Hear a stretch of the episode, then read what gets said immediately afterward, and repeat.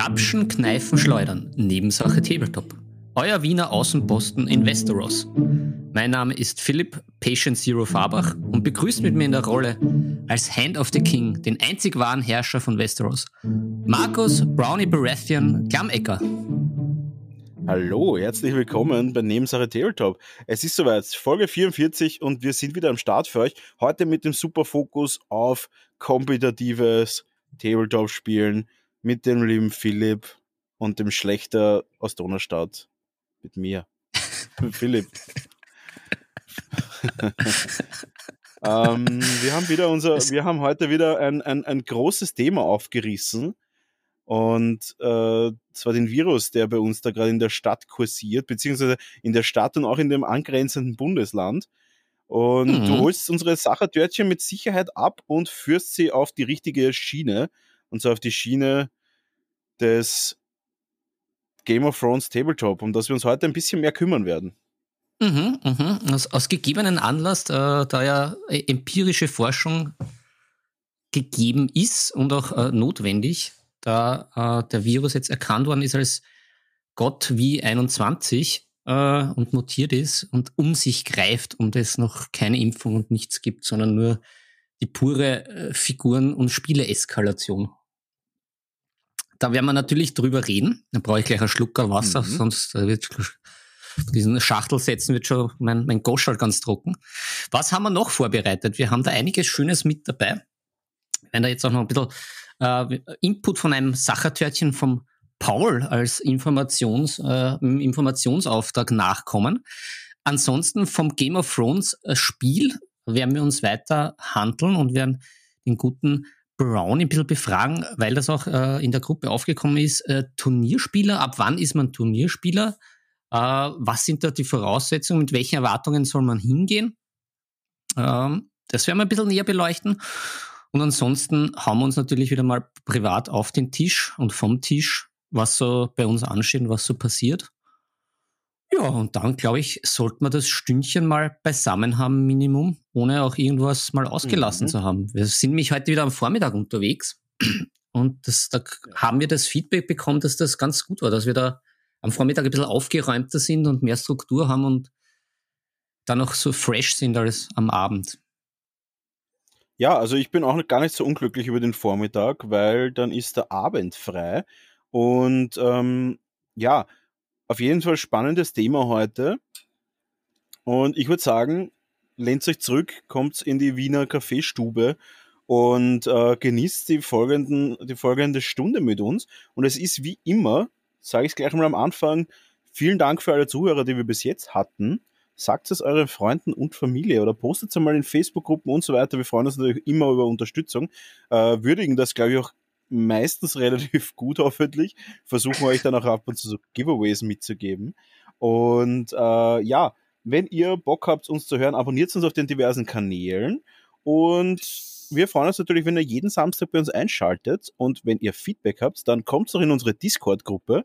Oder mhm. äh, folgt uns auf Instagram, Nebensache Tabletop, oder schreibt uns eine E-Mail auf nebensache.tabletop.gmail.com ja, wir freuen uns immer über eure Meinungen und versuchen natürlich regelmäßig den Podcast für euch zu verbessern. Wir sind jetzt in der Folge 44 und wir haben ja einen kleinen Anschlag bei Folge 50 vorbereitet. Ich weiß, das steht in unserem Skript ein bisschen weiter hinten, aber ich würde das gern vorziehen, weil es ja theoretisch mit dem Anfang unseres Podcasts zu tun hat.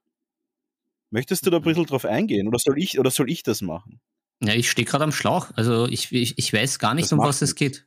Dann bitte entschlauche mich. Ja, ja, ich entschlauche dich. Und zwar geht es darum, dass wir uns überlegt haben, dass wir mit Folge 50 ein neues Intro machen wollen. Ah. Und das ist ja schon in eineinhalb Monaten soweit und wir wollen ein schönes Intro machen für unseren Podcast. Bis jetzt sprechen wir das ja immer selber an, aber wir haben uns gedacht, irgendwas Fetziges wäre nicht schlecht.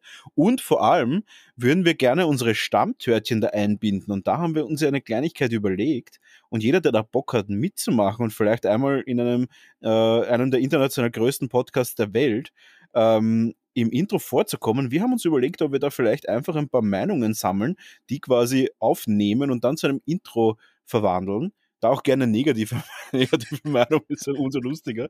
Ähm, also wenn ihr Bock habt, da einfach mal Bezug drauf nehmen, äh, meldet euch bei uns, wenn ihr Lust habt, beim neuen Intro dabei zu sein. Und äh, dann sprechen wir das quasi alles ein. Da freue ich mich schon drauf. Das ist so ein bisschen ein zusammengestückeltes, lustiges Meinungs- ähm, austauschendes Intro, wo man ein bisschen hört, wie auch die Leute hinterm Empfangsgerät sich anhören. Mhm. Ja. ja, so viel zum, zum, zum, zum Anschlag der, zum klassischen Anschlag der Folge 50. ja. Klassischer äh, Anschlag. klassischer Anschlag. So, aber ich würde sagen, ähm, wie es immer so ist bei uns, einfach mal um den Leitfaden nicht zu verlieren, wir gehen zu unserer, einer unserer Lieblingsrubriken in unserem Wiener Kaffeehaus. Um den Schmäh nicht zu verlieren, würde ich sagen, wir gehen zu Privat vom Tisch. Mhm. Philipp, mhm. wie schaut es da bei dir aus? Auch abgesehen von Game of Thrones Tabletop. Erzähl mal, was ist privat am Tisch bei dir? Ja, also abgesehen davon zurzeit nicht viel. Also ich bin extremst reingekippt. Ich habe ja, der, weil sich das ja auch wie ein Lauffeuer verbreitet hat, ich habe ja in der Zwischenzeit, weil wir zwei uns ja abgesprochen haben und gemeint haben, ja, Blood Bowl wäre doch wieder mal fein, das ist auch nicht aufwendig, kann man auf einem kleinen Tischschall spielen und wir zwei als Football-Fans haben uns eh gefunden.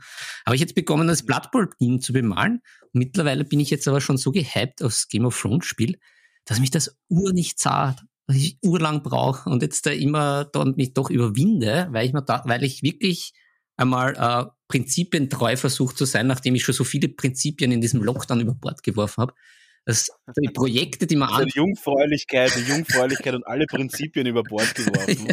Alles nur wegen dem Virus. Ja, wegen und jetzt der zweite Virus, der, der, wir nennen ihn ja so gerne den Gottwied 21 und den Gottwied äh, 21 und jetzt hast du durch den zweiten Virus noch mehr deine Prinzipien über Bord geworfen. Das ist absolut richtig. Hast du überhaupt, hast du überhaupt noch was an Bord? Oder ist Na, das jetzt alles schon im, im Fahrwasser, im Fahrbachwasser?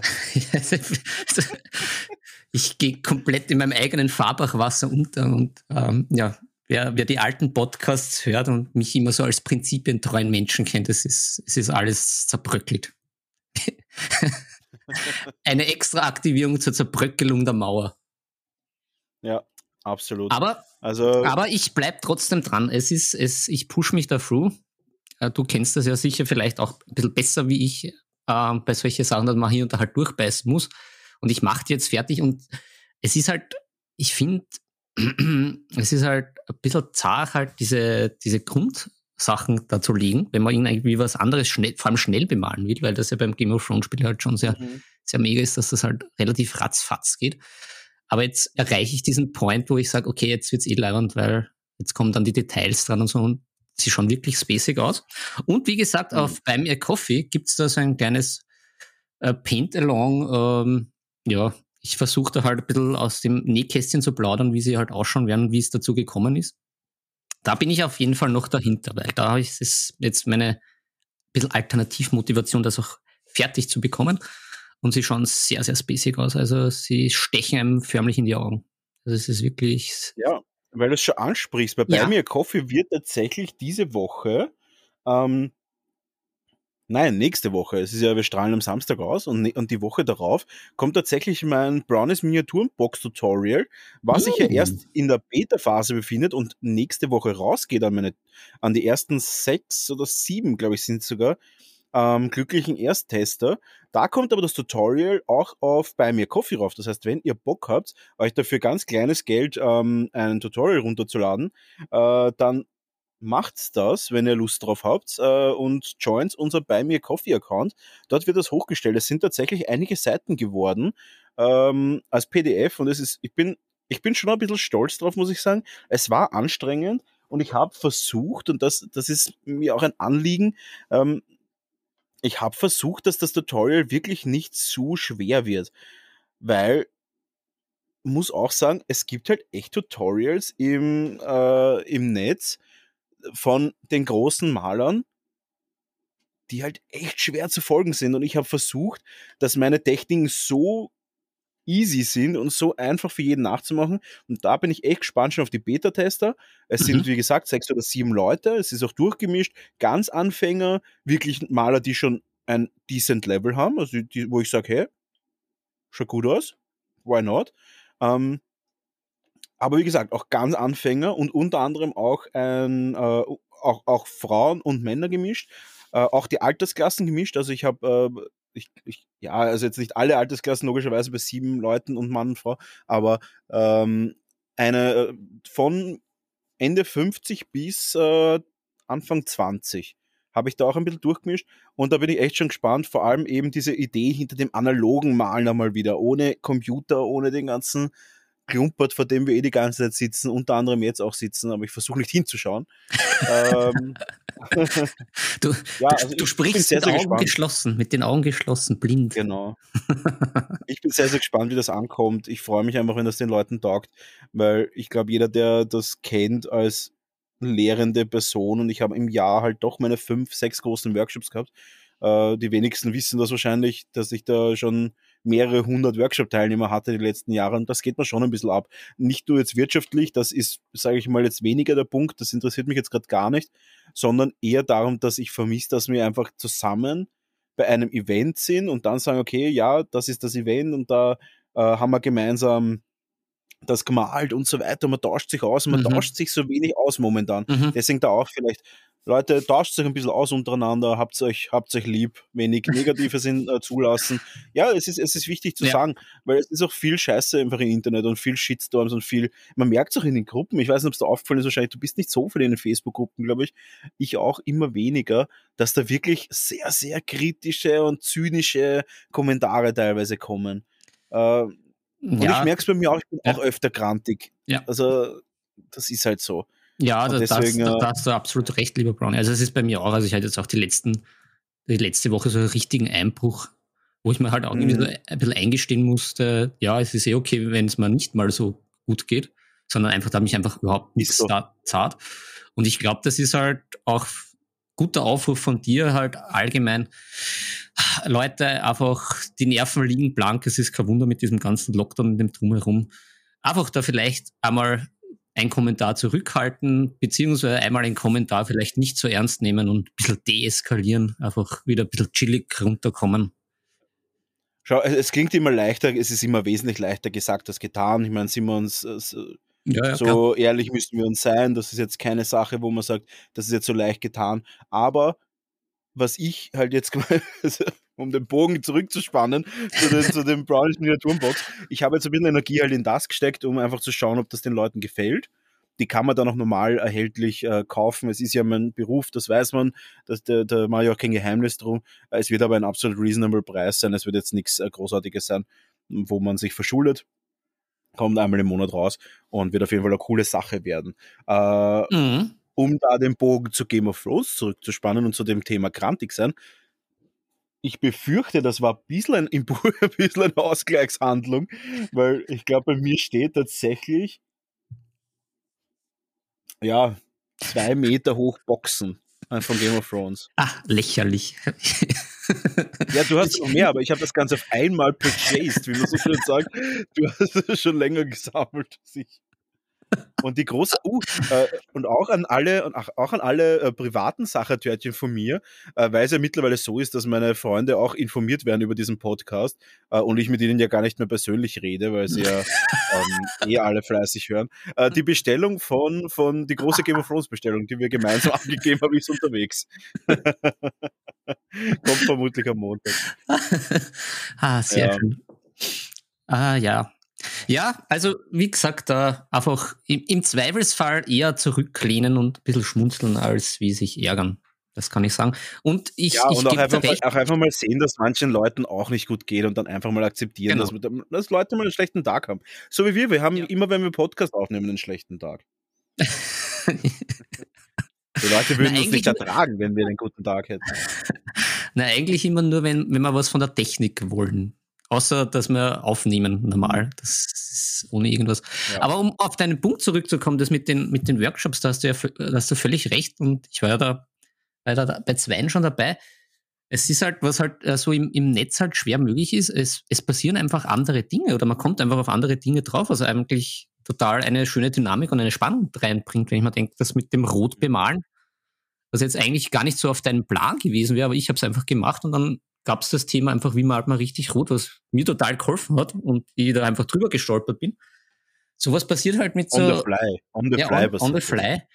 Weil im Internet, man sucht halt doch immer gezielt nach Sachen und mit so einem Malworkshop, dann wird man überrascht und es hat eben eine ganz andere schöne Dynamik, die dann einfach passiert.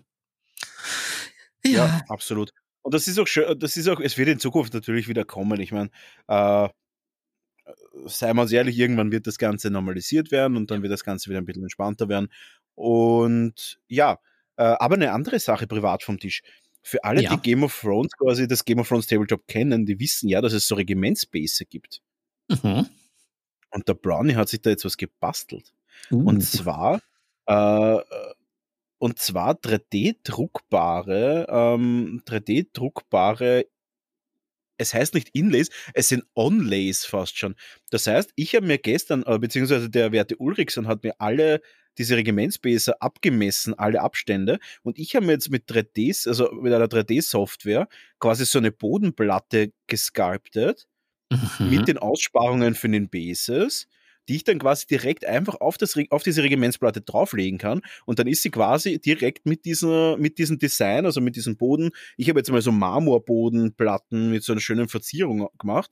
Das heißt, die kann ich auf meine Baratheon äh, draufklatschen und kann sie einfach quasi ausdrucken, dann draufkleben und habe perfekt das alles mit allen Maßen richtig fugenfrei quasi designt.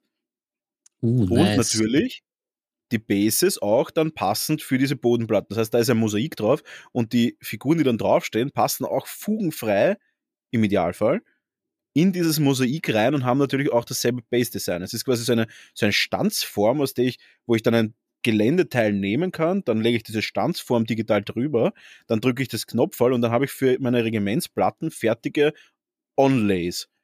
Und Geil. das ist ziemlich cool, muss ich sagen. Das hat, ähm, hat wirklich lang gedauert, aber, also dass es auch so von der Passform passt, weil es ist ja, sag ich mal, nicht bekannt. Man muss das ja alles mit, mit einer Schiebelehre alles perfekt ausmessen, weil wenn es nicht funktioniert, funktioniert nicht. Und ich bin schon gespannt, wie das ist. Es wird sicher fünf, sechs Druckversuche brauchen, bis ich alles so in dem Spaltmaßen habe, wie ich das will. Weil unterm Strich soll es so ausschauen, als hätten sie quasi, wären sie alle auf dieser Base drauf, ohne dass man sieht, dass sie auf Bases stehen. Mhm. Also quasi, dass die alle fugenfrei auf Baseplatten stehen und man sie aber trotzdem entfernen kann natürlich. Das ist das Ziel. Uh, nice. Sehr, sehr schön. Ja, ja ich, ich bin gespannt. Ja.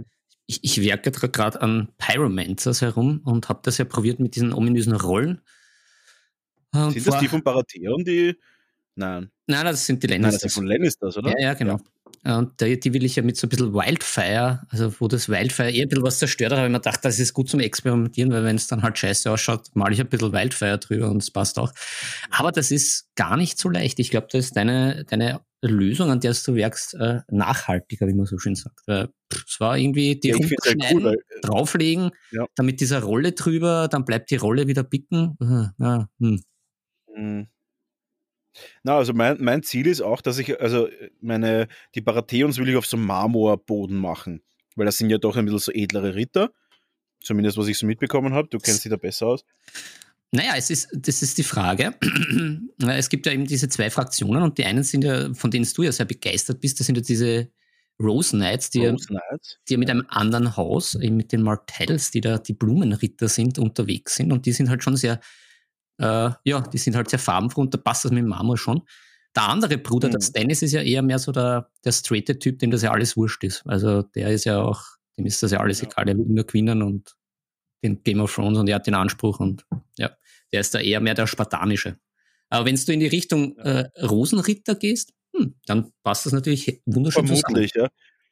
Weil es sind ja die Rosenritter, kannst du ja auch nur spielen, wenn du eben mit dem Chef spielst. Genau, mit dem, das, mit dem genau, die, die, die, die, teilen sich dann. Ne? Der eine ist der Renly, das ist der eine Bruder, und der andere ist der genau. Stannis. Und die sind sehr find, unterschiedlich. Ja, ich finde tatsächlich den, die, die Regeln von Renly besser im Game, eher so mehr mein Gameplay, aber der Mattel bringt halt die Rose Knights mit. Die sind halt einfach meiner Meinung nach die beste Infanterieeinheit, die es momentan gibt. Auch mit der Bewegung 4 zwar nur, aber das ist egal, weil man sie ja eh durch Taktikkarten und sowas ein bisschen pushen kann. Mhm. Ähm, aber das ist, die muss man fast nehmen, also solange sie noch nicht genervt sind. Auf jeden Fall ist der Plan, dass ich die ganzen Baratheons auf so Marmorplatten stelle. Mhm. Dass sie alle ausschauen, als wären sie quasi in so einer Marmorhalle gerade aufgestellt. Geil. Oder zumindest in so einem, in so einem ja, auf so einem schönen Hauptplatz oder so. Und die, äh, ich habe ja auch aus der Grundbox die Lannisters. Mhm. Da ist halt auch, das passt aber nicht so richtig zu den Lannisters. Da, ich würde nämlich gerne irgendeine Fraktion haben, wo ich ein bisschen wilderes Gelände nehme, weil das Coole ist, dann kann man quasi auch so Hügeln machen und mit dieser Stanzform wird dann auch die Hügelform, die wären dann so auf so eine Art Sockel oder sowas, aber trotzdem würden sie perfekt reinpassen, mhm. so wie ich mir das vorstelle.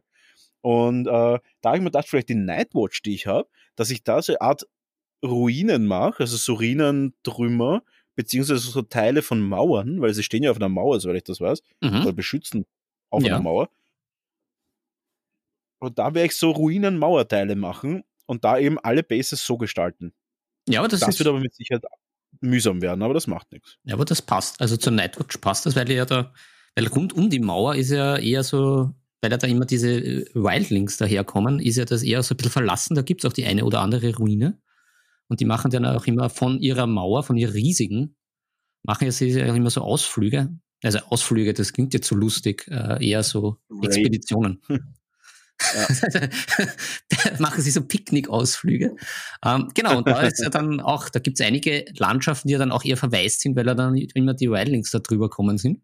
Und da gibt es auch immer wieder so, gibt sogar in ein paar Folgen ist dabei, sind sie da bei so einem Turm und da sagen sie das auch. Also von daher passt das auch natürlich wirklich gut zur Nightwatch. Und die Nightwatch selber ist ja auch, äh, die sind ja so ein bisschen im, die stehen ja so ein bisschen im Regen, beziehungsweise im Schnee, da im Norden. Äh, die sind ja. ja immer unterbesetzt und können ja auch nicht einmal ihre ganzen Stützpunkte entsprechend warten, weil sie zu wenig Leute sind. Also thematisch hast du das sehr gut auf den Kopf getroffen dann. Das ja. passt schon. Und ich habe mir auch schon eine Nightwatch Reiterliste gebastelt, die, glaube ich, extrem gut ist. die werde ich auf jeden Fall auf so, über so Ruinen laufen lassen. Das wäre ah, cool ist, werden. Das ist natürlich richtig cool, ja. Ah, ich, bin schon, ich bin schon so gespannt. Ich auch. Ich habe auch. Ah. Letzt, letztens habe ich bis spät in die Nacht, da wollte ich nur zum Abschluss, äh, so zum Schlafen gehen, noch so ein Listal basteln. Da,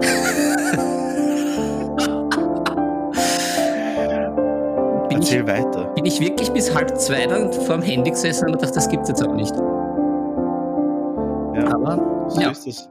So ist das bei Game of Thrones Tabletop. Es zieht einen wirklich in den Bann. Und weißt du warum? Ganz ehrlich, ich habe mir ja diese Scorpions und diese Katapulte ja auch bestellt. Aber zu wenige.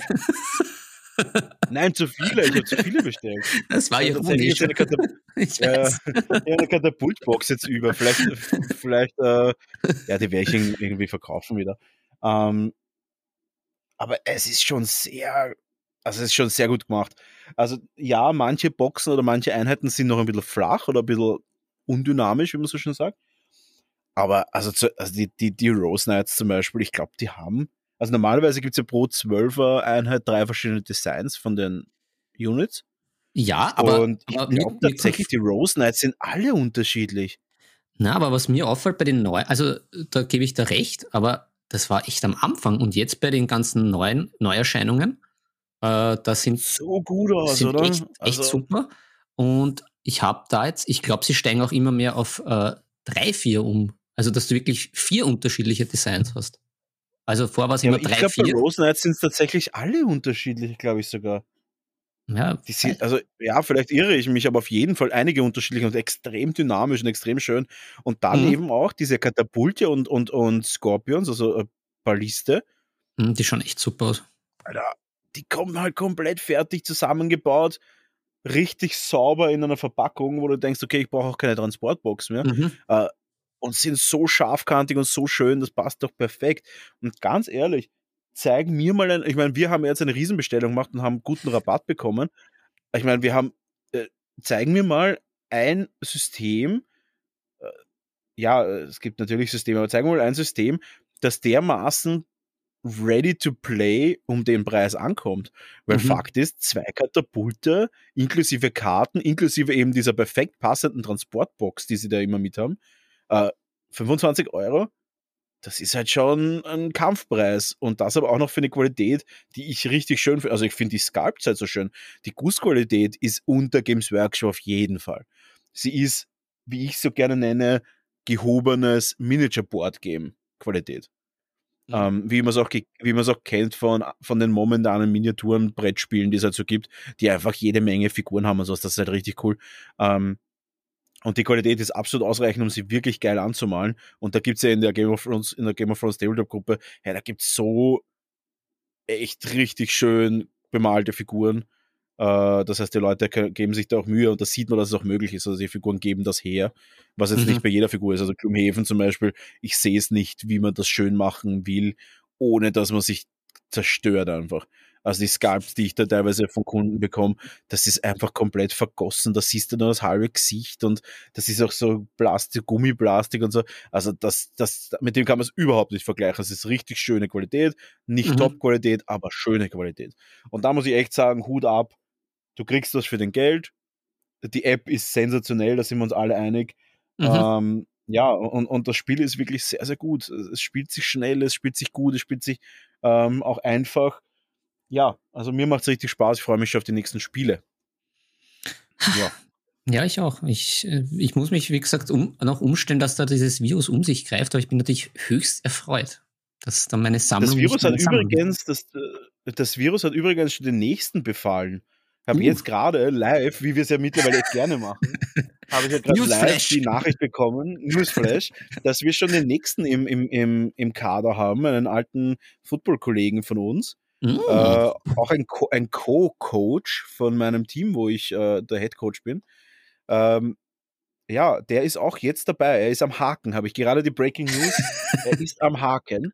Und äh, ja, der, den, den werden wir auch relativ bald einlullen, dass der da mitmacht. Vor allem, wir haben ja mittlerweile alle, also ich habe jetzt drei verschiedene Häuser, die alle drei spielbereite Armeen haben.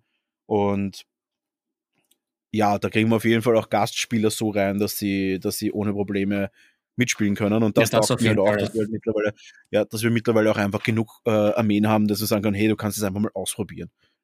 Ja. Das war ja immer, das war ja immer so mein perfider Plan dahinter, dass ich so genug habe, dass dann, wenn irgendwer prinzipiell Interesse hätte, und dann noch sagt, na, ich würde aber gern das spielen. Ah, ich habe das alles im Keller.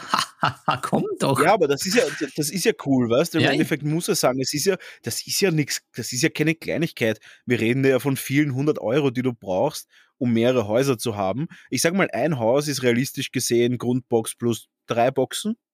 Ich glaube, darauf können wir uns einigen, oder? Ja, ja, es kommt, kann man gut es, spielen. Es kommt, es kommt ein bisschen immer aufs Haus an, aber prinzipiell, ja, beziehungsweise zum Beispiel bei den Wildlings, die relativ viel brauchen, dann nimmst du halt einfach eine zweite Grundbox.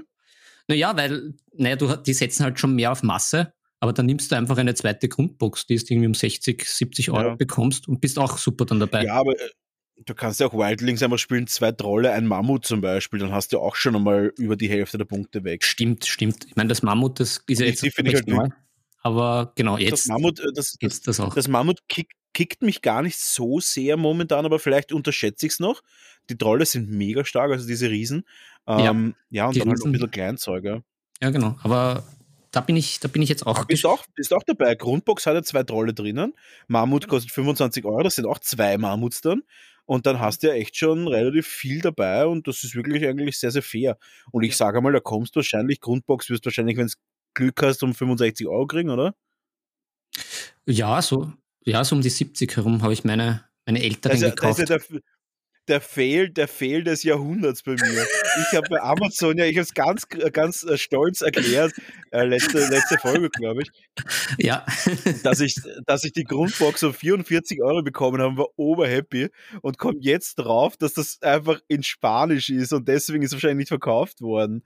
Und deswegen ist es so mega günstig gewesen. Aber ich meine, die Modelle sind ja immer noch da und die Karten genau. drucke ich mir eher aus. Ich glaube, die sind tatsächlich gar nicht mehr aktuell. Aber trotzdem ja. lustig. Macht halt, hä? Irgendwie verstehe ich das nicht. ja. Ha, super nice. Na, ich bin auch schon, ich bin schon sehr froh, wenn jetzt einmal diese Lockdowns äh, runtergehen und weg sind und dass das halt mhm. halt auch ein bisschen locker flockiger ist, dass man dann halt auch irgendwo ja. hinfahren kann. Ja. Weil, weil es ist ja wirklich, ich bin ja da wirklich am Außenposten im Süden, weil ja da der, der Virus ja im Norden sehr stark um sich greift. Also. Das stimmt. Also war auch eine witzige Erkenntnis, dass alle, die was irgendwie in unserer Gruppe sind, aus dem 22. oder Umgebung kommen. Äh, ja, aber das tut jetzt nichts zur Sache. Ähm, weil ich würde sagen, dass wir weiter in unserem Plan gehen. Ja. Genug ja. vom Privaten, vom Tisch. Wir haben ein bisschen ausgeschweift, aber ihr wisst ja, wenn ihr in unserem Kaffeehaus der Herzen seid, in der Wiener Melange-Halle, wie man so, sagen könnte, ähm, das ist unvermeidlich. das auch dazu. Wir wollen, ja, es ist unvermeidlich. Wir wollen euch ja quasi mitnehmen auf ein angenehmes Erlebnis, auf ein angenehmes, wohlfühlendes, auf die, auf ein, auf ein extra große Melange wollen wir euch mitnehmen. Dass das Wochenende vielleicht gar nicht so fad wird und vielleicht die Arbeitstage ein bisschen aufgelockert werden. Mhm. Ah. So, aber ich würde sagen, wir orientieren uns wieder an, unserem, an unserer Agenda und würde Mhm. sagen, wir kommen zu den Themen des Tages. Mhm, mhm, mhm. Bist du bereit? Ja.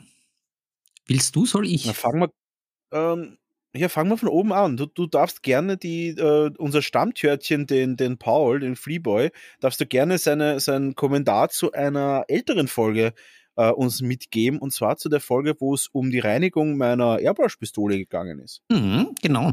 Ja, da, hat, äh, da haben wir Feedback bekommen, weil da, das war die, die Vallejo-Folge. Ah, schau, apropos, schau, das war ein Wink mit dem Zaumfall, dass wir äh, Vallejo richtig aussprechen, dass du diese spanische Box Vallejo. bekommen hast. Ja, jetzt, das war jetzt schon sehr Oh. gut.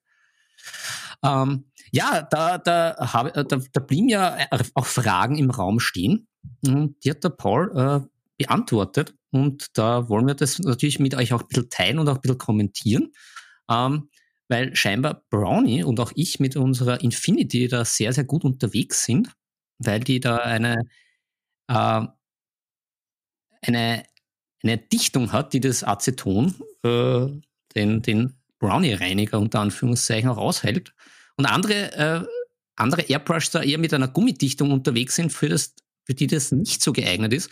Also daher im Zweifelsfall halt Da muss, Airbrush. man, da muss man auch sagen, da muss man auch sagen, es gibt ja auch Nagellackentferner, die acetonfrei sind zum Mhm. Also meiner ist auch acetonfrei, weil ich das einfach richtig, also es riecht halt wie Hölle und so. mhm, jeder weiß, Ja. dass man, dass, dass mein Studio ist jetzt nicht, also das ist jetzt keine, es ist jetzt keine, keine Einkaufshalle, es ist halt nur unter Anführungszeichen um die 40 Quadratmeter. Und in 40 Quadratmeter werde ich nicht mit Aceton arbeiten. Aber natürlich, es ist ein Lösungsmittel, ähm, weil es ja quasi darum gegangen ist, warum ich nicht Airbrush-Reiniger verwende. ja, genau. Und da gibt es einen riesen Unterschied, warum man das nicht verwendet, weil Airbrush-Reiniger für die tägliche Reinigung da ist. Aber Airbrush-Reiniger löst dir keine eingetrocknete Farbe.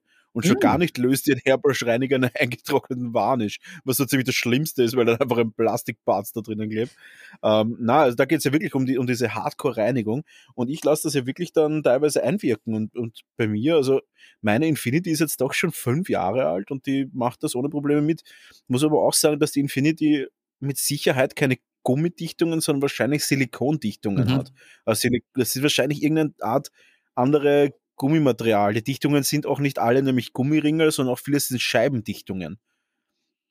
Okay. Und ja, das muss man halt auch dazu sagen.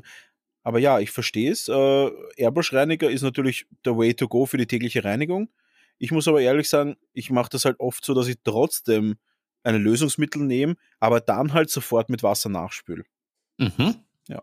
Okay, und ich glaube, das haben wir jetzt auch ein bisschen aufgeklärt. Also die X&Os und dann gab es äh, eben sehr interessantes Feedback, weil da waren wir uns beide, glaube ich, nicht ganz sicher, wa- was, wieso, warum, weshalb. Nämlich mit diesem Thinner und Flow Improver. Also da im Zweifelsfall auch, äh, ich glaube, sagen wir beide, ja, verdünnt man halt mit Wasser, beziehungsweise nimmt von Haus aus einfach Farben, die schon passen oder eben die, zum Beispiel eben die Aero-Duschen.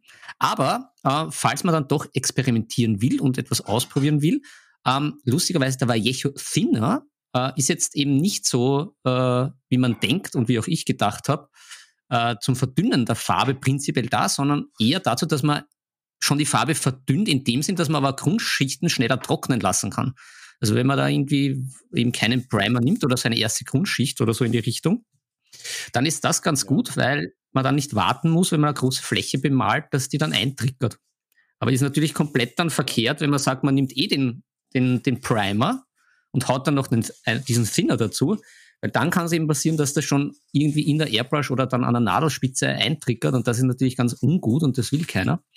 Und der Flow Improver ist dann eigentlich das, was man denken könnte, dass der Thinner ist. Der macht das Ganze ein bisschen geschmeidiger, wenn es ah, wenn es einfach ein bisschen zu dickflüssig ist oder halt nicht die richtige Konsistenz hat. Wie gesagt, ja. selber ein bisschen spielen, ein bisschen rausfinden, aber da mal die Grundanleitung und im Zweifelsfall halt eh mit Wasser. Wasser ist eigentlich nie verkehrt, oder? Ja, es tut halt wenig. ist, also ja, äh, ich verdünne ja auch einfach gerne mit, mit, ähm, mit dem AK Ultramatt Varnish. Das ja? ist einfach, es ist einfach nett. Es, es haftet einfach super gut, es ist sofort super matt. Der AK ist ja auch extrem wässrig, der ist ja wirklich auch nicht dick. Das stimmt. Also den, da kannst du ja auch mal zehn Schichten auftragen und der wird da immer noch nicht keine Details verstopfen. Also das, da muss ich jetzt sagen, da bin ich einfach mega Fan. Ah, aber das mit dem Verdünnen, das ist natürlich auch äh, eine gute Idee. Weil dann schlägt man ja, gleich. Du hast einfach dicke, es gibt, du schlägst zwei, äh, zwei Fliegen mit einer ja, Klappe, genau. weil zum Beispiel die GW-Farben sind ja relativ dick. Mhm. Ähm, Sage ich jetzt einfach mal so. Ja, ähm, Genau, und, und die kann man super, und sie sind außerdem Satin-Ware, äh, Satin, also, also ein Satin-Finish. Mhm. Und ähm, das, da schlagt man zwei Fliegen mit einer Klappe. Ich mache das sehr, sehr gern. Äh, muss aber auch sagen, also ja, eigentlich nicht, weil ich eigentlich so selten mit GW-Farben arbeite. Aber wenn, dann halt so. Ah. Und ja. Aber ich habe eine andere Sache, ganz was, äh, ich glaube, es ist neu. Ich weiß nicht, ob es neu ist, aber ich glaube, und zwar gibt es jetzt ein Pendant zu den Contrast Paints mittlerweile. Mhm, mhm. Hast du schon was mitbekommen? Na, gar nicht, gar nicht. Also ich war schon jetzt Ewigkeiten auf keiner GW-Seite, muss ich ehrlicherweise sagen. Ich, ich komme naja, ich komm aus der. Ich komm, es, ist ja eben, äh, es ist ja eben quasi das, das Pendant dazu. Ah. Ähm, und zwar, ich werde das jetzt mal kurz, ähm, ich werde das mal kurz hier live machen, dass ich da auch keinen Schatz erzähle, weil, ähm, ah, das ist tatsächlich noch nicht, ah, das ist tatsächlich noch nicht draußen. Ah, na Doch, es ist, es ist gekickstartet worden. Wie habe ich das verpassen können? Scale 75 Instant Colors. Ah, Scale 75, na, das klingt. Hast du das mitbekommen? Nein, natürlich nicht. Ich, ich komme aus dieser App nicht mehr raus, aus der Game of Thrones App.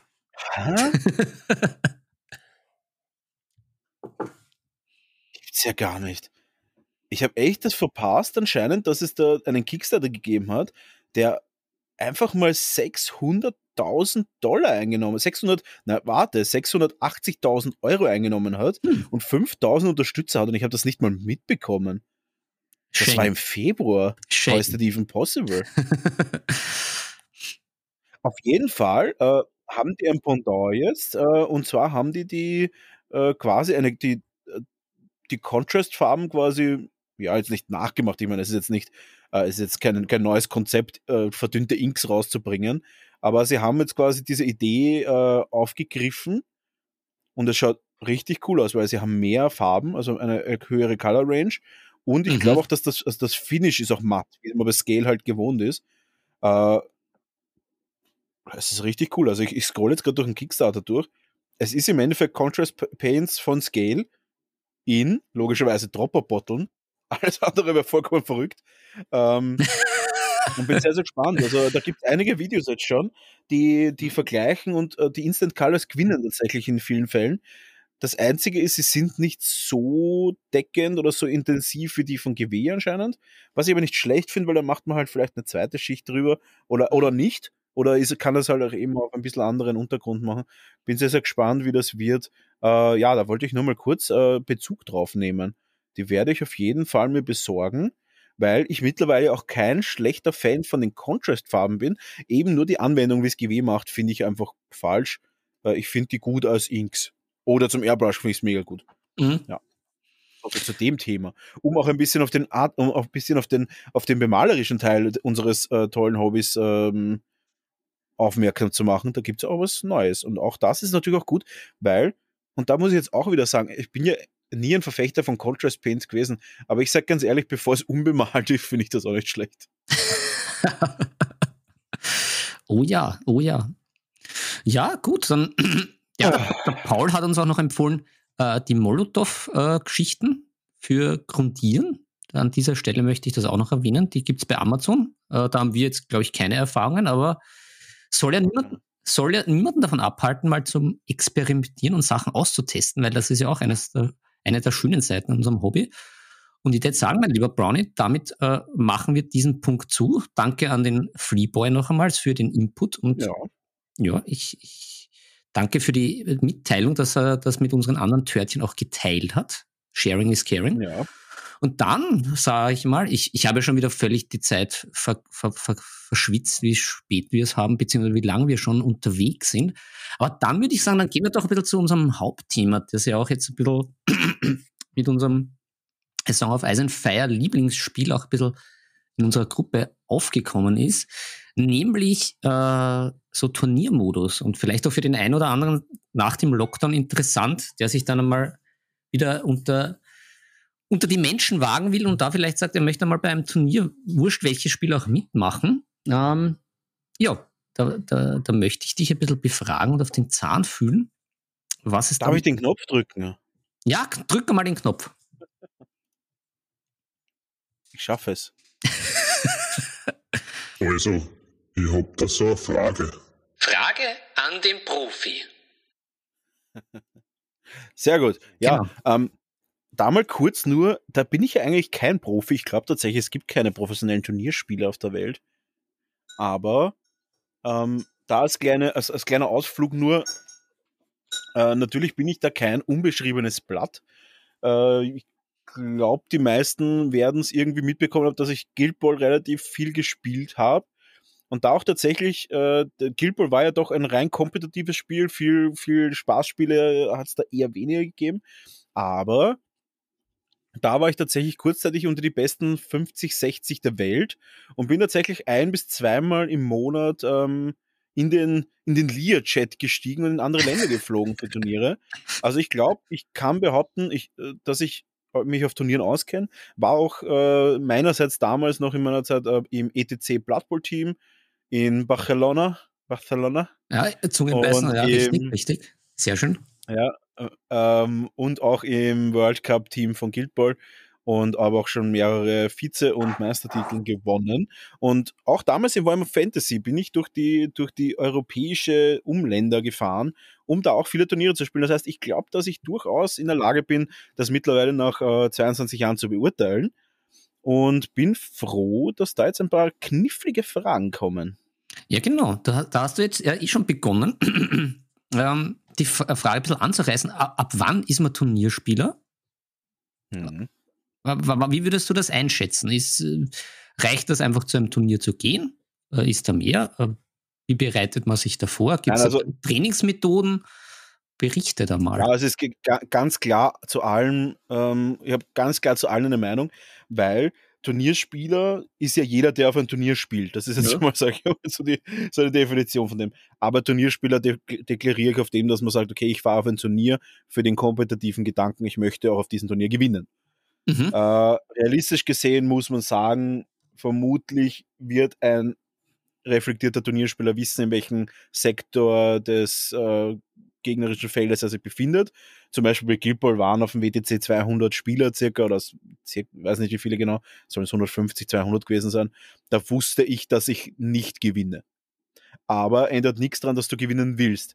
Ähm, mhm. Oder deutsche Meisterschaften und so weiter. Da wusste ich, okay, da waren ein, zwei, die halt in der Rangliste einfach Platz 1, 2 waren oder, oder 3, 4. Da wusste ich, das wird eine harte Partie. Bin aber dann trotzdem ziemlich weit oben gewesen. Aber, oder zum, äh, aber Fakt ist, Turnierspieler ist man für mich, wenn man also kompetitiv mithalten möchte.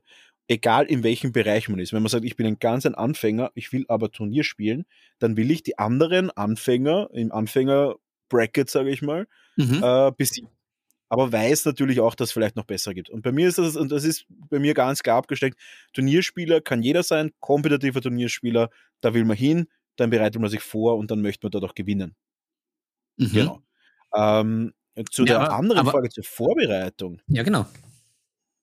Die Vorbereitung ist recht leicht. Die Vorbereitung ist äh, zart, also es macht wenig Spaß, würde ich sagen. Ich kann es jetzt mal von Guild Ball sagen, würde es aber auch zum Beispiel auf Game of Thrones Tabletop, auf Warhammer 40k,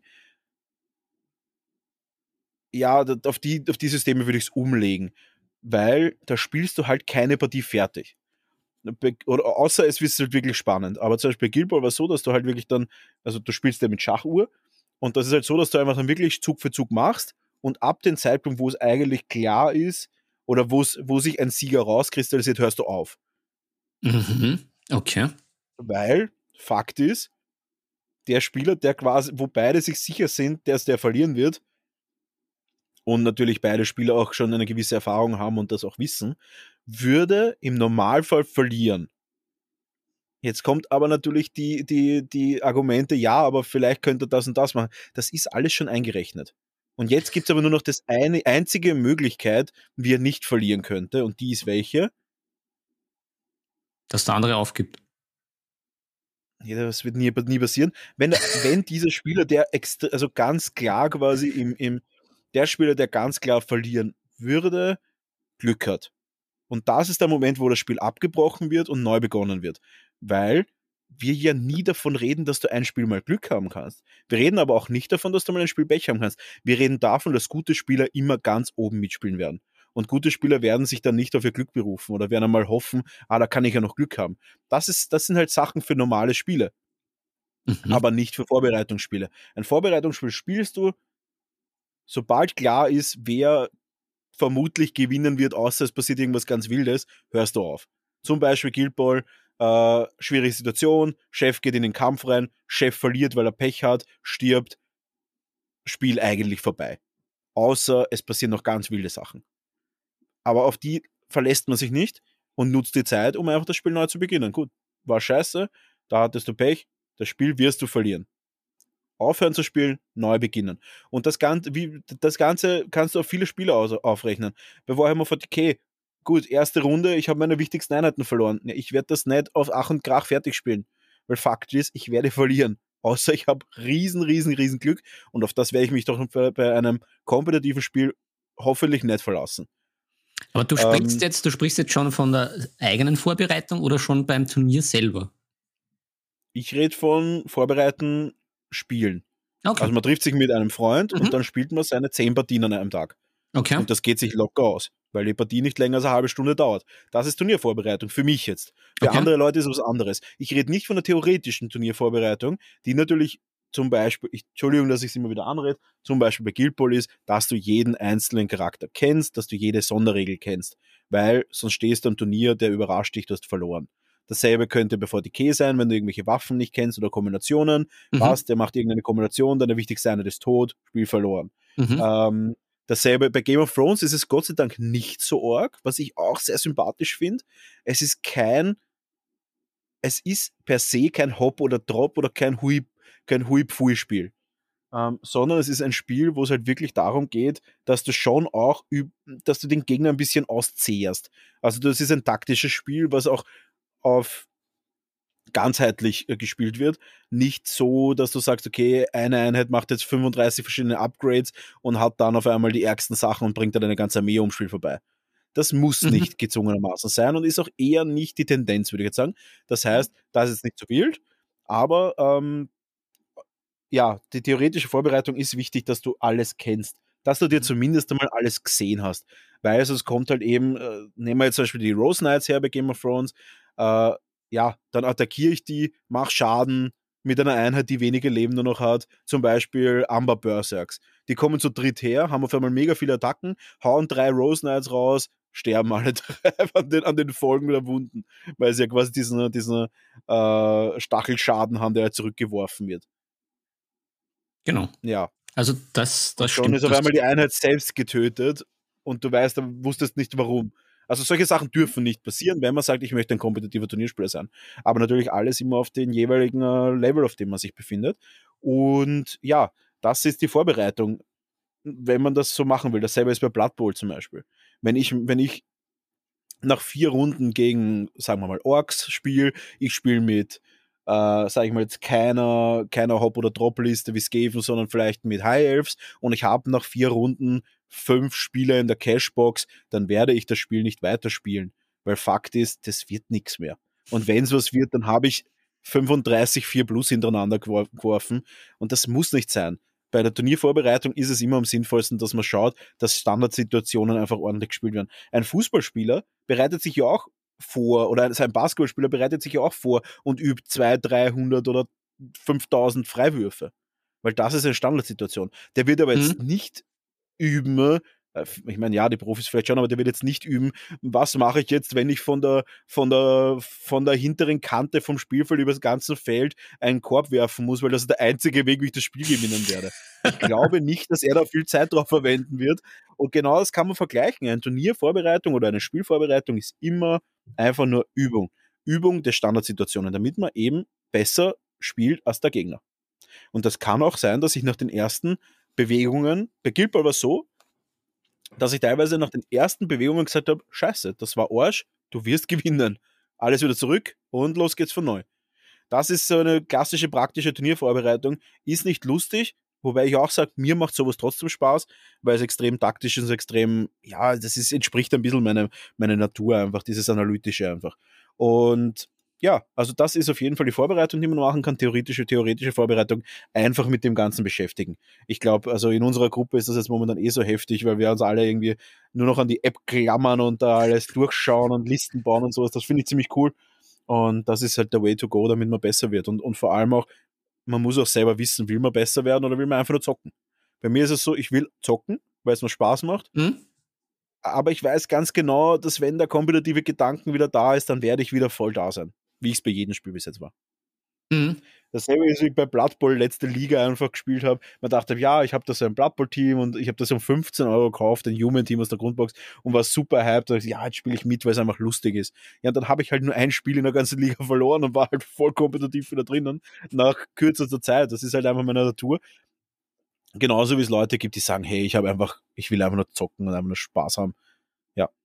Naja, und Was ist da so ein bisschen deine Empfehlung für die Leute, dass die auch dann halt zusammenkommen? Weil, ähm, ja, weil sich da, da, da, nicht unbedingt jeder dann beim Turnier trifft, sondern halt auch so. Was ist so ähm, deine Empfehlung für den richtigen Umgang miteinander? Nicht, dass dann halt sich einer dann gleich schreckt, beziehungsweise, ja, dass die halt auch zusammenfinden, ja, weil das sind ja doch sehr, sehr unterschiedliche Welten, wenn man sagt, okay, der eine ja, ja. spielt halt aus Gaude, weil er halt jetzt, weil er zum Beispiel mehr der Maler ist oder weil er halt sagt, ja, ihm taugt jetzt die Lore und er möchte das einfach nur mal ausprobieren und ist eigentlich mehr der Brettspieler und davon keine Ahnung.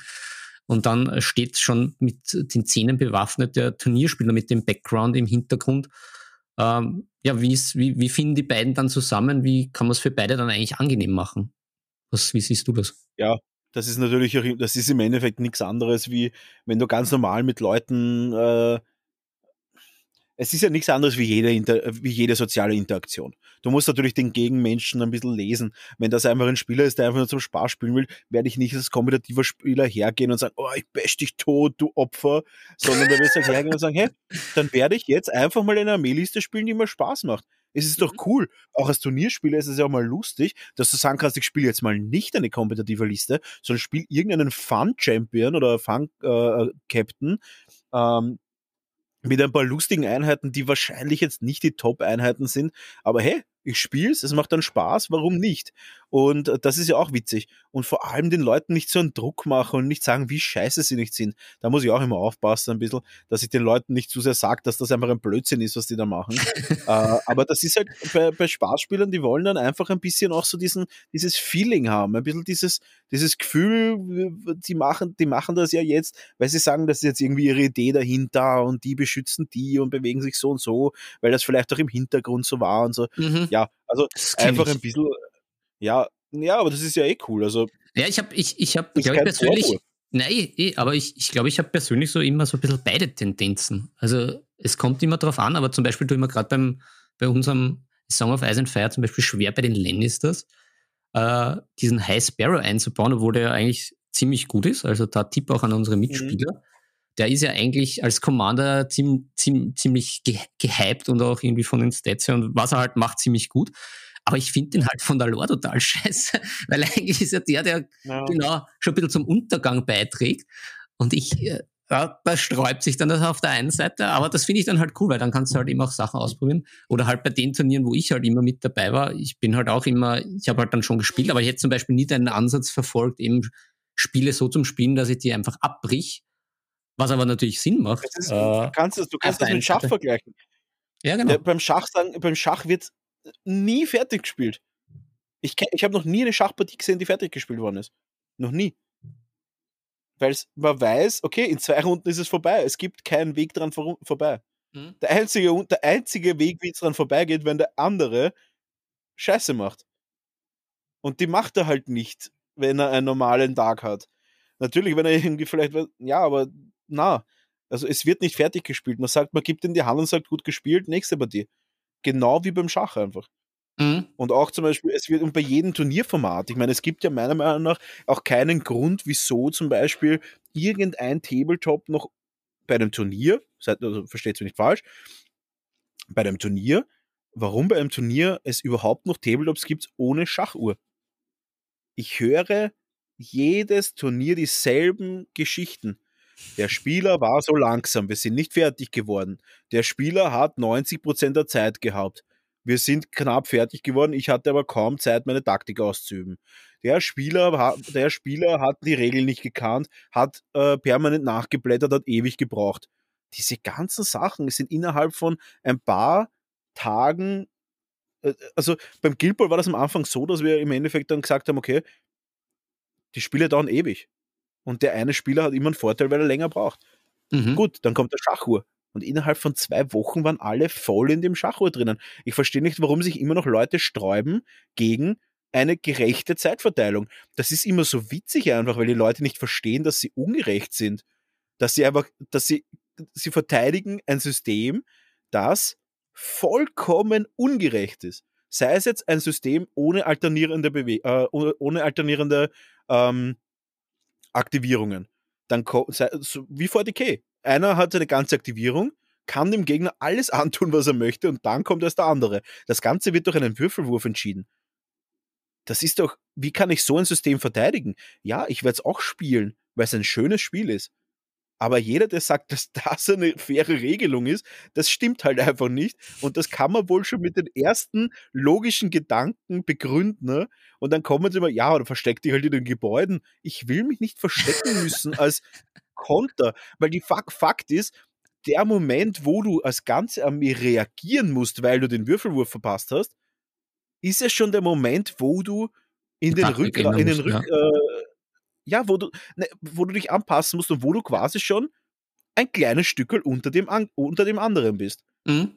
Und das, das ist in dem Moment einfach, und wenn es nur ein Prozent ist, wenn nur ein Prozent Nachteil ist, und es kann mir kein VDK-Spiel sagen, dass nicht mal ein Prozent Nachteil ist. Sobald ein Prozent Nachteil ist, ist es kein kompetitives, sinnvolles Spiel mehr für mich, weil ich sagen muss, okay, dann habe ich anscheinend ein Prozent weniger Möglichkeiten zu gewinnen. Das heißt, ich habe, sage ich mal, 49 Prozent Chance zu gewinnen, der andere 51%. Prozent. Das entspricht halt beim Poker der Wahrscheinlichkeit, wo Leute all in gehen würden, wenn sie in einer schwierigen Situation ist, sind.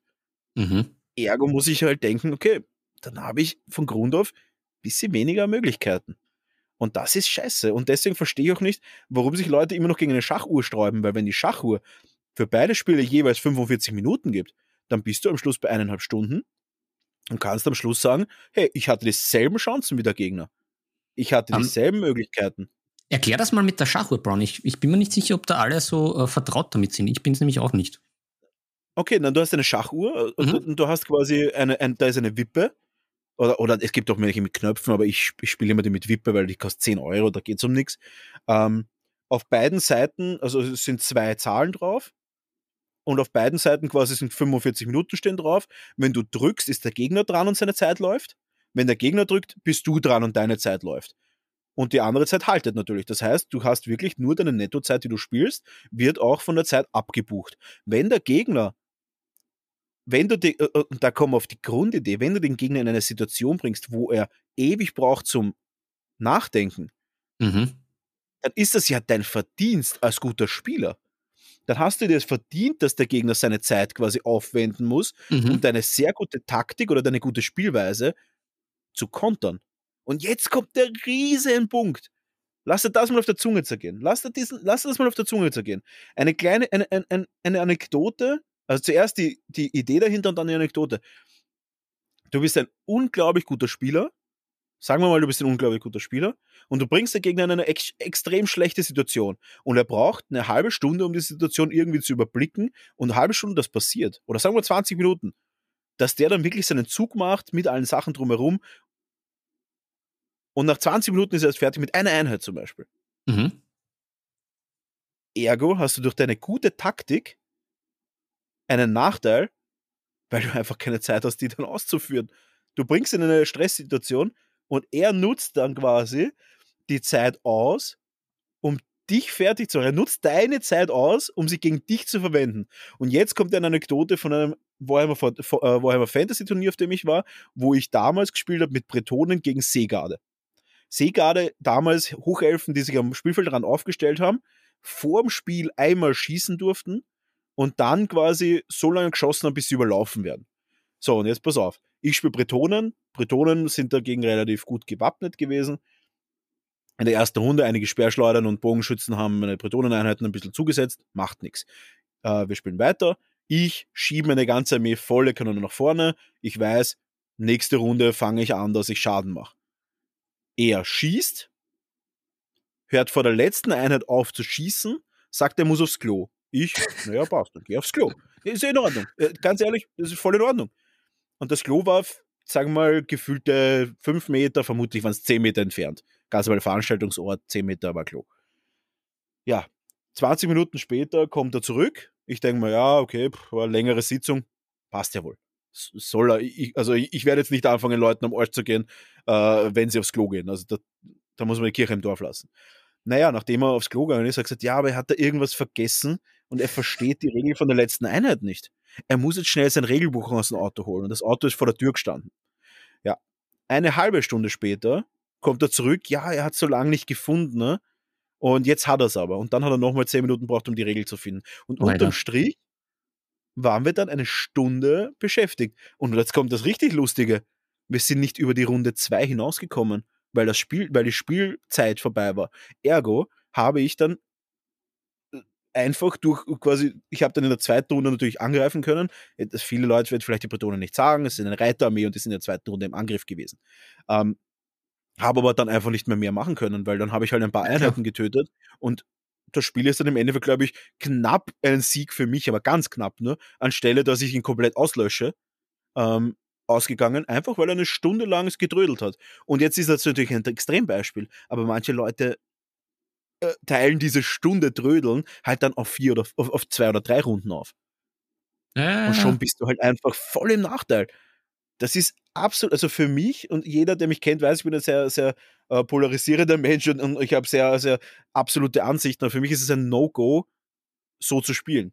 Und ja, natürlich könnte man sagen, das ist Gentleman's Agreement und das macht man ja nicht. Habe ich auch noch nie gesehen. Aber ich habe es eben schon öfter gesehen und ich bin auch schon öfter da deswegen in die Misere geraten und deswegen ist es für mich halt ein No-Go bei Turnieren. Entweder man sagt, okay, ich rufe die Turnierleitung, Turnierleitung muss das regeln, ähm, oder ich sage, okay, ich spiele von Grund auf mit einer Schachuhr, was wirklich eine coole Sache ist. Es macht doch Spaß. Es macht Spaß, sich da zu pushen. Ähm, ja. Ich, ich finde das jetzt extremst mega interessant und ich finde das extremst cool, diesen Punkt. Jetzt ist nur meine Frage mit dieser Uhr, ähm, weil du sagst, es hat ja jeder die, die Zeit. Ähm, was passiert, was ist dann die Konsequenz weil, Konsequenz? Weil man hat ja dann unter Anführungszeichen auch den Beweis, wenn die Zeit eben nicht eingehalten wird. Oder ist es dann einfach aufgrund, ja, man sagt, man, 90 Minuten ist gespielt, die sind erfüllt und dann ist das Spiel halt auf dem Stand, was es ist, vorbei? Oder äh, was passiert dann? Oder was sollte passieren, deiner Meinung nach? Also, ähm, das System ist ziemlich cool und sehr einfach. Äh, Im Endeffekt ist es so, dass eine Spielrunde zwei Stunden meistens ist bei Tabletop-Systemen. Das heißt, du hast, oder, oder ein bisschen länger, je nach System.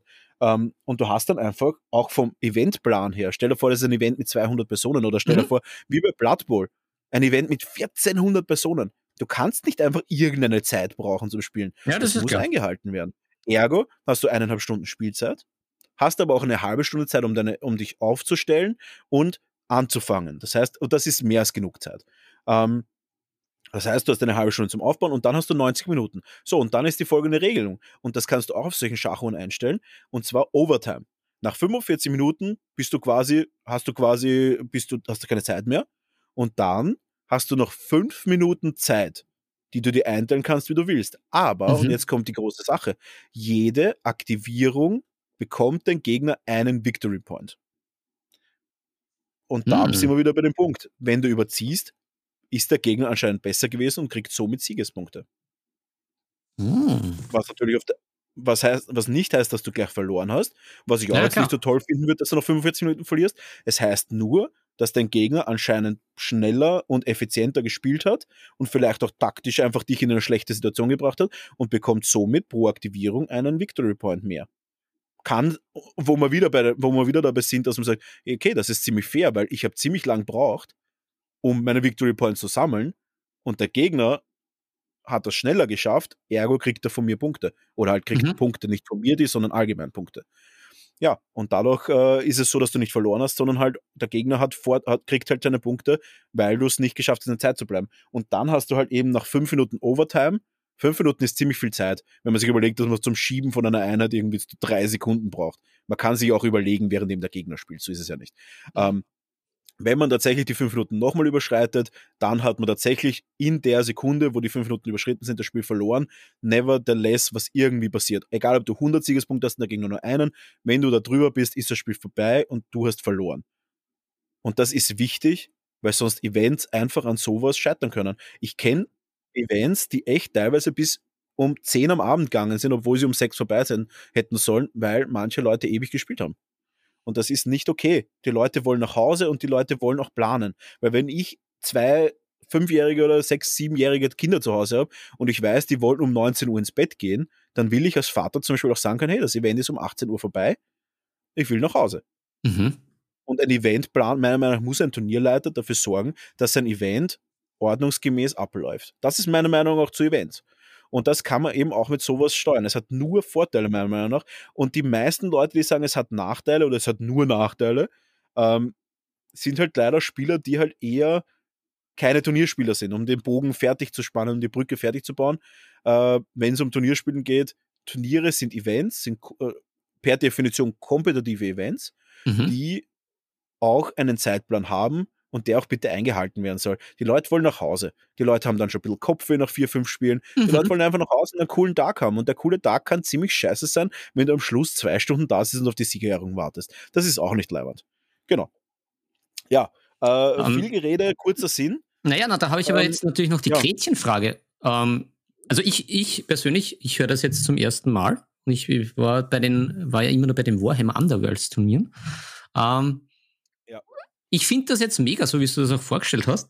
Und ich sehe jetzt auch eben keine Nachteile. Jetzt ist eben die Gretchenfrage, ähm, warum, warum äh, wehren sich so viele dagegen? Oder warum ist das jetzt eben bei Turnieren nicht einfach der Standard oder der Usus, dass man mit dieser Uhr operiert? Weil vom Aufwand her ist es ja nicht groß und wie du das ja schon alles sehr, sehr gut argumentativ gebracht hast, ist es ja eigentlich nur, äh, schafft es ja nur gleiche Bedingungen, damit ich mich auch erfreuen kann, wenn ich wirklich gewinne oder halt dann auch sagen kann, gut, ich habe deswegen nicht deswegen verloren, weil ich mit meiner Zeit gedrödelt habe oder der mit seiner Zeit irgendwas gemacht hat oder der geht einfach fünfmal aufs Klo, äh, sei es unabsichtlich oder absichtlich, jeder wahrscheinlich eher unabsichtlich, aber es gibt halt so äh, dahinschnickende Leute. das nicht.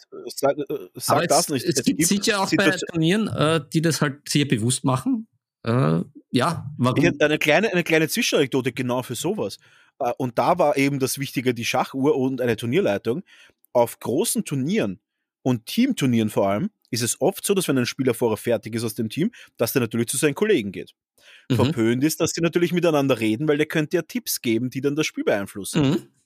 Unter anderem könnte er sich zum Beispiel zufällig hinter dem bewegen und sehen, was der für Karten in der Hand hat. Mhm. Und zufällig bewegen sich die Leute dann aufs Klo und zufällig quatschen sie mit einem Freund. Natürlich vollkommen, vollkommen belanglose Sachen. Könnt ihr nicht vielleicht Sachen erklären und sagen, ja, mach den und den Zug, der hat da irgendeine Konterkarte in der Hand. All das sind wichtige Sachen. Äh, Das klingt ein bisschen wie Ibiza. ich- naja, die Leute wollen gewinnen. Es ist kompetitiv, da passieren Sachen. Schau dir das Damenkapitel an, was wir letztes Mal gesagt haben. Ja. Die Leute haben damals als Team auch gespielt. Das ist nichts Neues. Und da haben es auch schon eine Schachuhr gegeben, um Leute eben nicht zu benachteiligen. Das Ganze Ja. gibt es seit, seit, seit gefühlt 100 Jahren. Und ich sage dazu, ähm, warum Leute sich immer noch sträuben dagegen, gibt es wahrscheinlich hunderte Gründe.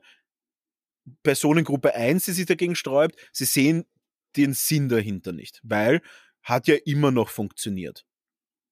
Hm, das ist natürlich das ist, eine unqualifizierte Aussage, weil ja. offensichtlich es nicht immer funktioniert. Ich habe das x-mal mitbekommen, dass es nicht funktioniert hat. Ja, ja ähm, Beziehung, ähm, beziehungsweise hier auf die Vergangenheit berufen ist halt, das finde ich überhaupt eines der schwammigsten Argumente immer. Ja, es, weil es war ja immer so, es hat ja immer funktioniert. Ja, dann dürften Frauen nicht wählen und dann wenn wir noch immer in der Höhle sitzen und irgendwie vom Feuer, weil dann, ja, es hat ja immer funktioniert, dass man über dem Feuer die Fleischstücke brat oder was auch immer. Also das ist ja ein absolutes. Haben Sie mich sicher auch die ja, Non-Argument. Hat sich auch, äh, ja, Warhammer 40k hat in der ersten Edition auch funktioniert. Warum sind wir in der, was genau. sind wir, achte, neunte? äh, ja, es hat, es hat sicher auch einmal einfach Zinnfiguren mit einer Luftdruckpistole umschießen funktioniert. Ähm, äh, deswegen mache ich es jetzt trotzdem nicht mehr und spiele lieber andere Zinnfiguren-Spiele. Äh, oder es hat auch sicher früher gut funktioniert, wenn man Kinder geschlagen hat. Hat sicher perfekt funktioniert, die waren halt eingeschränkt. Äh, mache ich halt trotzdem nicht mehr. Ja, und genau. auch genauso kann auch ein Spiel sich weiterentwickeln, auch genauso kann sich Tabletop weiterentwickeln. Und ich bin immer für Weiterentwicklung, wenn es um sowas geht, weil Fakt ist, nur so kannst du das System, äh, die, die, die, das Hobby am Laufen halten. Weil wenn wir immer noch in den letzten Generationen zurückhängen würden, ja, äh, siebte Edition Warhammer Fantasy war ziemlich perfekt, aber es gibt schon sehr, sehr viele schlechte Spiele auch. Und Gott sei Dank haben sie die verbessert oder sind ausgeschieden. Und genauso bin ich auch immer dafür, dass man kritisch Systeme hinterfragen muss. Und mhm. das ist exakt der Grund, warum ich Game of Thrones Tabletop jetzt drinnen bin. Weil wenn ich gesehen hätte, dass das Shit ist, und ich sehe sowas ziemlich schnell, dann wäre ich nicht drinnen in dem Business. Sondern ich denke mir jetzt, hey, ich habe mir das angeschaut, habe mir Sachen angeschaut, selbst ich als wirklich kritischer, ich sage mal, der Prolet unter den Tabletoppern, selbst ich habe sofort gesehen, ich finde da gar nicht mal so viel, was ich zum Aussetzen habe. Also könnte es ziemlich leibend sein. Ja. Hm, das kann ich bestätigen. Und, und, und, ja, und, und Oder es sind eben jetzt Fanspieler, die sagen, naja, Fanspieler zum Beispiel sagen, sie wollen das nicht, weil sie fühlen sich dann so unter Druck gesetzt. Ja, dann spielt's nicht kompetitiv. Kompetitiv mhm. ist Druck. Ja, das stimmt. Es ist leider das so. Ich, ich will es ja nicht sagen, aber es ist leider so. Und wenn man dann zum Beispiel sagt, ich gehe aus Spaß zu Turnieren, wo wir wieder beim Anfangspunkt sind, warum geht man zu Turnieren? Oder stoßt mal gleich auf. Ähm, warum gehe ich zu Turnieren? Da gibt es einen riesen Grund auch. Ich habe garantierte Spiele. Und wenn ich jetzt einer spiele, der keine große Community im Background hat, keinen großen Freundeskreis, dann ist das was Feines. Mhm. Kann ich nämlich sagen, hey, das sind die Wiener Meisterschaften Warhammer 40k oder Wiener Meisterschaften äh, Star Wars Legion oder X-Wing oder was auch immer es alles so gibt. Ich komme eh so selten zum Spielen. Ich gehe dort hin und habe einfach meine vier funny Spiele. Und vielleicht treffe ich ein paar Leute, die, die, mit denen das lustig ist. Aber dann muss man halt auch wurscht sein, wenn ich mit einer Schachuhr spiele. Dann ist es halt so. Und das stört ja auch dann nicht. Oder ich sage am Turnier, gibt's ja auch, auch bei Guild ist das tatsächlich ab und zu passiert, hey, wir einigen uns gemeinsam darauf, dass wir sie nicht verwenden. Mhm. Weil wir wollen jetzt beide einfach ein Bier- und Brezelspiel haben. Und weißt was, wenn die Turnierleitung sagt, das Spiel ist vorbei, die Zeit ist abgelaufen, dann schauen wir einfach, wer gewonnen hätte und fertig. Das ist voll in Ordnung und obersympathisch. Ich liebe Spieler, die genauso sind. Weil die sind ausgeglichen und happy und die freuen sich, dass sie spielen können. Und das ist genau meine Mentalität, wenn ich Spaßspiele haben will. Hey, du gewinnst, gratuliere, war richtig coole Partie, hat mir richtig Spaß gemacht, danke fürs Spielen. Da ist mir scheißegal, ob ich verliere. Und jeder, der mich kennt, weiß, mir ist normalerweise nie egal, ob ich verliere. Aber wenn so eine Mentalität herrscht mit so einem Gegenspieler, der wirklich gechillt ist, dann bin ich der Letzte, der sagt, ich möchte nicht verlieren. Mhm. Sondern bin dann der Erste, der sagt, Hauptsache wir haben gespielt. Geile Partie. Wo wir gespielt haben, die Partie, wo ich mit Lannister gespielt habe zum Beispiel, da war es mir auch scheißegal, dass ich verloren habe. Ich habe mich so gefreut, weil es ein cooles Spiel war, dass ich gesagt habe, ja, ist halt so. Ja, also ich, ich bin da auch voll bei dir. Also ich sehe da das genauso. Ähm, und ich finde das jetzt extrem spannend mit dieser Uhr und werden wir natürlich jetzt auch eine zulegen. Na, aber äh, ich glaube schon, weil deine Argumentation einfach so schlüssig ist, weil ich halt, ich habe kein Problem, also ich will nicht verlieren. Ich habe aber auch überhaupt kein Problem dran, wenn ich verliere, wenn ich sehe, dass das auch absolut berechtigt ist und der andere einfach besser ist. Und diese Uhr das ja eigentlich nur fördert, dass, dass einfach die Sache ausgeglichen ist und ich halt sehe, ähm, es, es liegt entweder daran, dass mein Gegenüber wirklich so gut spielt und ich mir davon was abschauen kann und der es einfach verdient hat, oder ich einfach so viel Mist mache, dass ich mir selber überlegen muss, was mache ich das nächste Mal besser, wie verbessere ich mich und bei welchen Geschichten. Und ich finde gerade mit dieser schwammigen Urgeschichte das sollte auch, also wenn man die nicht hat, sollte das ja auch ein, ein Thema sein, an dem man feilen kann, dass ich sage, okay, ich kenne mich so gut aus, dass ich eben nicht für jeden Zug Stunden brauche und das dann halt auch abschätzen kann, dass er wer anderer dann halt Stunden braucht, dass das halt nicht leibend ist, weil ohne so eine Uhr, es geht die Zeit ja einfach verloren, wenn man auf was ganz anderes konzentriert ist. Und das mit dieser Uhr äh, einen, einen super Rahmen bietet. Also von daher, ja, es ist vielleicht aber auch noch, um da meinen Gedanken fortzuführen, ich weiß nicht, ob, wie du das erlebt hast, scheinbar schon oft, dass halt aber auch scheinbar Leute gibt, die halt nur wegen dem Gewinnen bei Turnieren sind und dann halt auch mhm. cheaten, weil ich kann aus meinem Nähkästchen mhm. plaudern. Ich habe mal so ein Warhammer Underworlds Turnier recht früh gewonnen ähm, und bin halt unabsichtlich aber weil mit einer. Ja, unabsichtlich. Ich bin halt mit einer Liste, ich bin mit einer Liste hingegangen, wo ich mir gedacht habe, die passt. Und die, die Turnierleitung hat es halt auch übersehen, dass eben nicht passt. Und dann habe ich gewonnen. Und ich habe nach wie vor ein schlechtes Gewissen und kann mich nach wie vor nicht wirklich freuen, dass ich es gewonnen habe, weil ich im Nachhinein eben draufgekommen bin, ja. ja, eigentlich war meine Liste nicht richtig. Und da stellt sich halt auch für ja, mich die Frage, ob es Leute gibt, die dann sich denken, ah, ist super, wenn halt äh, wer dann irgendwie so das mit dem Clou absichtlich macht, etc. Äh, ja. Ja, ich meine, das ist halt weniger Cheaten. Also äh, Cheaten in-game ist natürlich was anderes, das einfach die Umstände verändert. Aber also sorry, dass ich jetzt so oft auf das Thema zurückkomme, aber das war eben mein Hauptturnierthema die letzten Jahre. Uh, in Guild Ball ist es so, dass tatsächlich die oberen vier Tische meistens gefilmt worden sind. Mhm. Ähm, das heißt, da ist halt permanent Livestream gewesen und da ist es sehr selten gewesen. Aber auch da hat tatsächlich mal einer live im Livestream am Final Table geschummelt. Äh, ja, ist halt ein sofortiger Turnierausschluss. Und ja, wir würden die auch so nehmen. Äh, es gibt halt, es gibt halt echt dubiose Sachen. Äh, ich möchte auch überhaupt keine Namen nennen, aber wenn halt zum Beispiel die Turnierleitung selber mitspielt und man merkt, er gibt sich die ersten drei Partien irgendwie ur, urschwache Gegner, so einfach Leute, die nur verloren hat und er hat nur gewonnen und denkst so, wie soll das gehen? Äh, ja, das ist natürlich dann schon sehr, sehr shady. Die Leute wissen es dann auch und Respekt, der Respekt ist halt dann natürlich sofort weg. Und ja, einfach nicht schummeln. Es macht doch überhaupt keinen Sinn, weil ich, also ich hätte auch das schlechtes Gewissen. Und ab und zu, und ja, da ich, muss man auch sagen, es gibt, gewiss, es gibt da immer Unterschiede. Dann, haben dann die Leute wirklich eine Freude? Weil wie gesagt, ich habe das ja nicht bewusst gemacht und ich denke mir jetzt aber im Nachhinein auch, ja, irgendwie, puh, das wäre, das hätte komplett anders ausgehen können, das ist jetzt irgendwie scheiße in Wirklichkeit. Da, da du, die brauchen das. Ich sagte, die brauchen das. Okay. Whatever it takes. Bei mir ist es so, Schummeln macht halt überhaupt keinen Sinn, weil ich wüsste es dann halt. Und es macht dann halt auch überhaupt keinen Spaß mehr. Es ist auch sinnlos. Ich will auch nicht darauf achten, ob ich schummeln muss oder sowas. Äh, es gibt dann natürlich auch immer Grauzonen. Wenn ich jetzt sage, ich habe es ist die Frage, manche sagen, Schummeln fängt schon bei dem an, dass ich ihm nicht sage, dass er jetzt da quasi in eine Falle reinrennt. Zum Beispiel, wenn ich sage, okay, ich habe da eine Sonderregel und ein kleines Beispiel. Ich habe die Sonderregel, dass alle, die sich zu mir hinbewegen, einen Schaden bekommen. Also jetzt eine fiktive äh, mhm. äh, Sonderregel, die, die jetzt gerade gar kein System oder irgendwas hat. Jeder, der zu mir in, die, in meine Area kommt, äh, kriegt Schaden.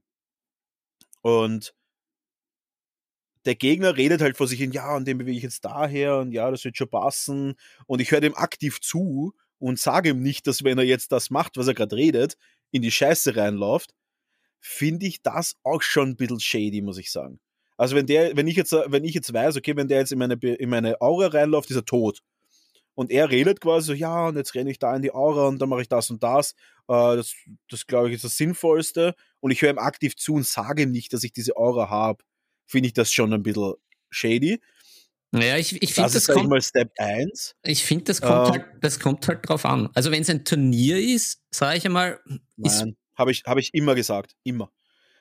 Äh, ja. Bringt überhaupt nichts. Du verlierst, du, du gewinnst das Spiel deswegen, weil er irgendwas vergessen hat. Und das ist der falsche Ansatz. Wenn du ein kompetitiver Spieler bist, ist nämlich das Problem, mit, dem, mit der Einstellung kommst du halt nicht weit.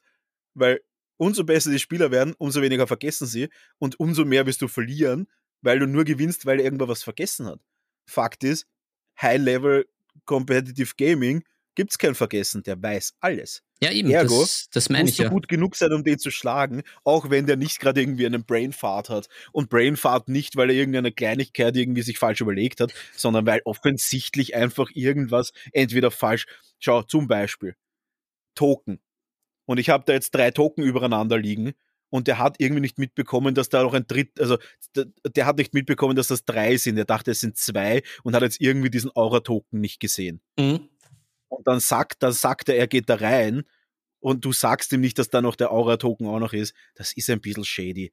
Das ist ein bisschen, ja.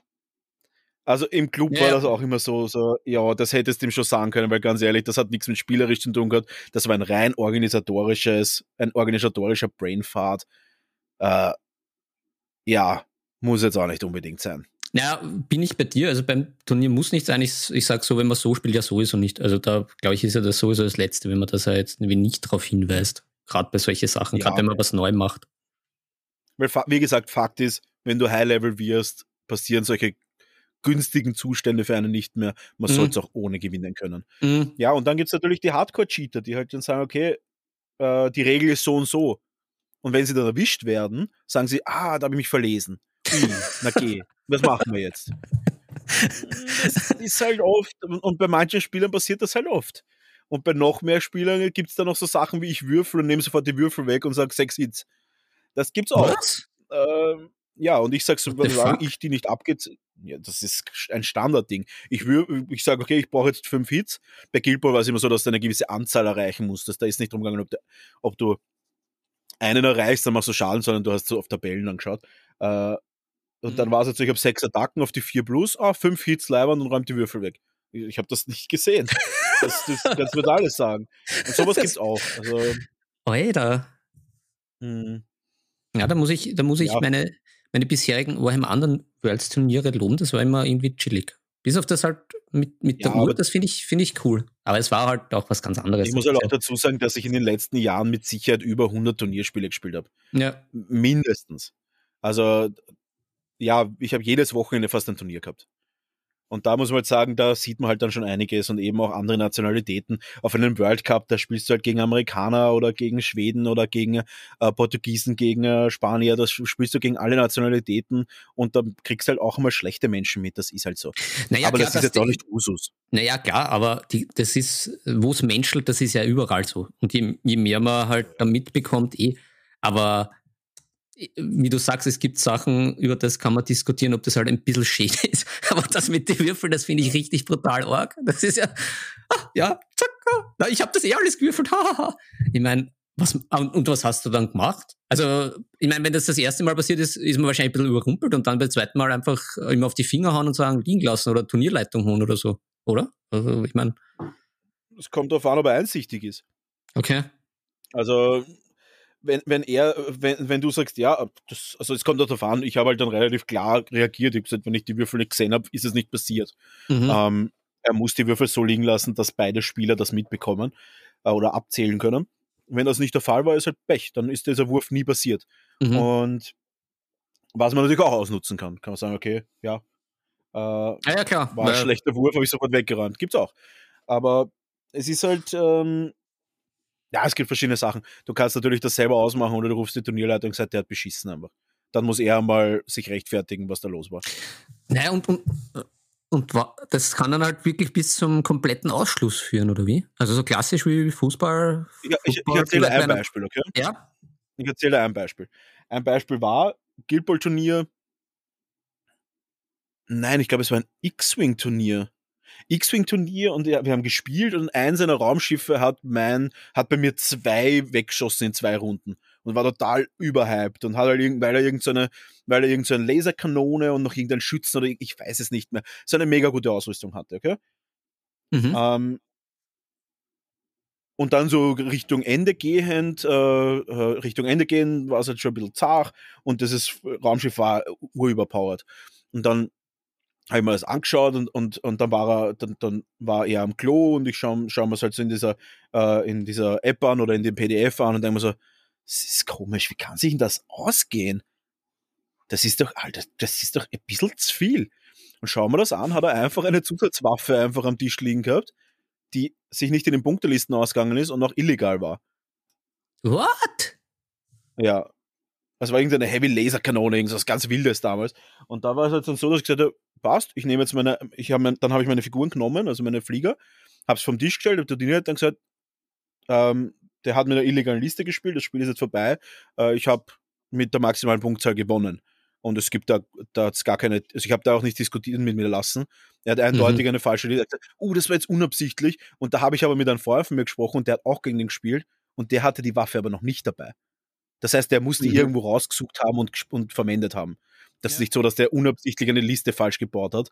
Äh, der hat die gegen mich einfach genommen, weil er gewusst hat, die ist gegen mich gut. Äh, ja. ja. und dann war das einfach ein, ein zu Null Sieg. Und das wäre mir auch egal gewesen. Ich hätte dann einfach das Turnier quasi äh, verlassen, wenn er mir da quasi das nicht gegeben hätte. Die, die Turnierleitung. Und das ist auch die Aufgabe der Turnierleitung. Da gibt es auch keine Mittellösung. Wenn einer schummelt, ist das vorbei. Äh, da, mhm. da, wenn das jetzt nicht gerade irgendein Kavaliersdelikt ist, wie ich habe mich einen Zoll falsch bewegt, weil ich die falsche Karte gelesen habe und der Zoll ist eigentlich blunzen, dann okay, dann nimm's zurück, gib bitte einen Zoll zurück. Wir können rekonstruieren, aber wenn der im Laufe des Spiels ja, ja, effektiv das Spiel beeinflusst mit sowas, dann ist vorbei. Das ist vorbei einfach. Ich nehme meine Figuren, packe sie zusammen, stelle mich hin, gehe zur Turnierleitung. Turnierleitung hat aktiv geschummelt. Ich weiß, dass diese Karte falsch ist. Er hat sie gegen mich x-mal verwendet. Er weiß, dass es nicht recht war. Das Spiel ist vorbei. Ich möchte mit maximalen Punkten gewinnen und die Person soll bitte vom Turnier ausgeschlossen werden. Das ist das Recht eines Spielers, weil ganz ehrlich, sonst macht das Turnier ja gar keinen Sinn. Ja, ja, Wofür spiele ich ein Turnier, wenn ich danach beschissen werde und der kommt auch noch damit weg? Also, ich glaube, bei, bei, bei, uns im Club in Wien ist tatsächlich mal einer vom Club verwiesen worden und hat dann Turnierverbot bekommen wegen solchen Sachen. Ja. Alter Falter. Also es passiert. Es ist wirklich heftig. Ich finde es auch unnötig, aber es passiert. Also das, da okay. braucht man sich keine Gedanken machen. Das, das, das, das wird passieren. Äh, deswegen aufpassen. Auch selber bitte nicht schummeln. Ähm, ja. Einfach nicht schummeln. Ja, ich glaube, ah. das waren jetzt gute, gute Abschlussworte, lieber Brownie. Einfach nicht schummeln und einfach ein bisschen, ein bisschen leibern sein. Und nicht mit so einem genau. Scheiß absichtlich anfangen, weil was und vielleicht auch eben mit dieser Schachuhr einfach ein bisschen offen entgegengehen dem Thema. Das finde ich richtig gut. Ich, ich finde das mega. Ich habe es wirklich am Anfang auch ein bisschen komisch gefunden, eben auch, weil man nach jeder Aktivierung draufdrücken muss. Aber es, es, ist, es, es gibt dem Ganzen wirklich einen guten Pep. Also geht es dem Ganzen ja, ich kann, entgegen. Ich, aber ich, ich kann mir das aber auch ganz gut vorstellen, wenn ich dich da jetzt unterbreche, auch wenn man, wenn man einfach so auf, auf lässig, äh, lustig spielt und versucht, aber ähm, wenn man einfach nicht so viel Zeit hat, dass man die Zeit im Auge behält, oder? Das ist doch auch, wäre doch auch mega, wenn man sagt, okay, man hat jetzt den Nachmittag Zeit und man möchte halt wirklich ja. viel ausprobieren und dann nimmt man die Uhr, weil ich kenne das halt auch ein bisschen von mir, ja, man verheddert sich dann halt manchmal, man merkt es einfach nicht und dann sagt man, man will eigentlich zwei Spiele machen, dann hat man nur ein Spiel gemacht und denkt sich, na, naja, eigentlich hätte ich noch gern viel ausprobiert. Ist ja das eigentlich auch genau. keine und, und man muss Lösung. auch dazu sagen, es gibt einfach langsame Spieler und vielleicht werden die da doch ein bisschen genau. motiviert, schneller zu spielen. Ganz einfach. Es ist ja, ja zugunsten jeden. Die Zeit ist ein kostbares Gut und einfach wie mhm. einfach jedes Mal herumwürscheln. Und ich möchte auch als Freund oder als Bekannter oder als Clubmitglied oder auch vielleicht als Fremder, der gegen wem spielt, auch nicht immer sagen müssen, du, du, du überlegst jetzt gerade 15 Minuten schon wegen dem ersten Zug von einer Einheit, die vollkommen wurscht ist. Bitte tu weiter. Mhm. Äh, weil mir wird Fahrt. Ja, ja. Und deswegen, äh, also das ist eigentlich wirklich, es ist für jeden wirklich nicht schlecht. Deswegen überlegt es euch vielleicht einmal. Ich würde es gerne einbauen. Ich habe auch eine Schachuhr da und werde das vielleicht auch in Zukunft einfach ein bisschen mehr so machen. Ich, also ich habe bis jetzt nichts Negatives damit verbunden, habe aber auch noch nie über die Zeit verloren, muss ich auch sagen. Habe aber auch selten über die Zeit gewonnen. Also, mhm. und ich habe wirklich viele Spiele gespielt. Und wenn ich über die Zeit gewonnen habe, dann war es so, dass ich sowieso gewonnen hätte. Aber Gott sei Dank war es dann halbwegs schnell vorbei, weil das wäre wirklich mühsam gewesen. Ja, cool. Ja. Aber ja, Philipp, ha wir haben eineinhalb Stunden gegeben und ich glaube, wir haben das Thema Turniere relativ gut beleuchtet. Mhm. Und ich würde sagen, dass wir es für heute lassen, weil ich muss schon aufs Klo. Und ich hätte noch eine kurze Abschlussfrage, die kannst du mit Ja oder Nein beantworten. Ich glaube, das ist noch ein schöner ja. Cliffhanger, um, um die Folge ja. zu schließen. ähm, weil es ja heute um die Turniere und Game of Thrones und unseren Virus gegangen ist, jetzt meine Abschlussfrage. Bist du jetzt, bist du jetzt so in dem Spiel drinnen und da ja doch die anderen in der Gruppe, glaube ich, doch etwas into the lore sind, wirst du jetzt, bist du jetzt doch in der Versuchung, Serie und oder Buch äh, von A Song of Ice and Fire dir zu geben oder bleibst du da standhaft? Und lass dich da ähm, immer aufklären. Äh, wir organisieren uns, also wir versuchen jetzt tatsächlich uns irgendwie die Serie zu organisieren auf DVD oder sowas mhm. ähm, und wollen die vielleicht anfangen es ist natürlich eine, eine Herkulesaufgabe, es sind schon viele Folgen und so. Aber ja, hm. vielleicht. Ich, Okay. ich, ich sag Jein. ein, ein schönes Jein zum Abschluss. Genau. Ja, äh, liebe Törtchen, was soll ich sagen? Wir sind am Ende unserer Reise angekommen. Das Kaffeehaus schließt und Mhm. deswegen nochmal ein kurzer Aufruf. Leute, vielen Dank fürs Zuhören. Wie immer, schaltet ein, wenn es heißt Nebensache Tabletop und vor allem äh, helft uns auf Social Media. Äh, teilt uns, äh, liked uns, kommentiert gerne, äh, schreibt uns eure Meinung und äh, ja, seid lieb zueinander. Und ich würde sagen, das sind keine schlechten Abschlussworte. Perfekt. Und wir sehen uns wieder das nächste Mal, wenn es heißt Nebensache Tabletop. Jeden Samstag für euch auf dem Device eurer Wahl. Und der Philipp Fabach darf wie immer die letzten Worte sprechen. Ja. Die Würfel sind gefallen, es ist Zeit, sie über Bord zu werfen. Viel Spaß beim Malen und Spielen. Wünschen euch Brownie und Philipp.